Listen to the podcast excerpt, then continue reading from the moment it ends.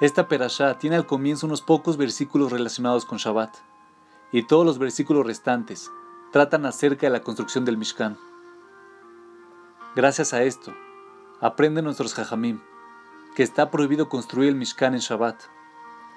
No obstante, uno podría pensar que dado que el Mishkan representa un medio a través del cual el individuo puede obtener una relación más profunda con Dios, su construcción debería estar por sobre las leyes de Shabbat.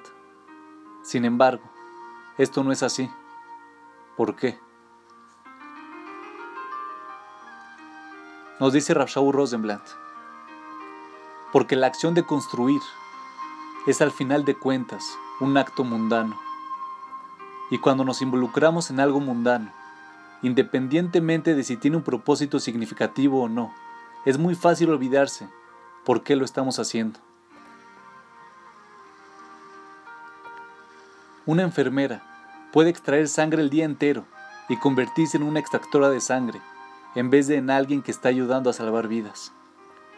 Un voluntario en países del tercer mundo que cava zanjas para el riego puede convertirse en un cavador de zanjas, en vez de en alguien que está ayudando al desarrollo de la nación.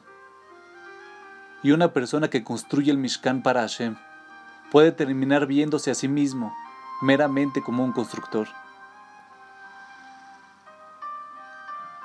Shabbat es el día en que nos detenemos y recordamos.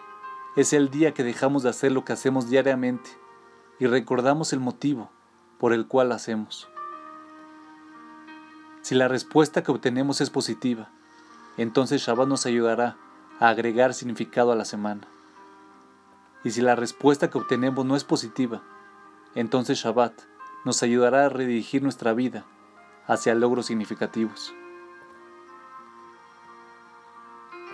Si no nos detenemos en Shabbat para reenfocarnos, entonces incluso la construcción del Mishkan de Dios puede perder su significado para nosotros.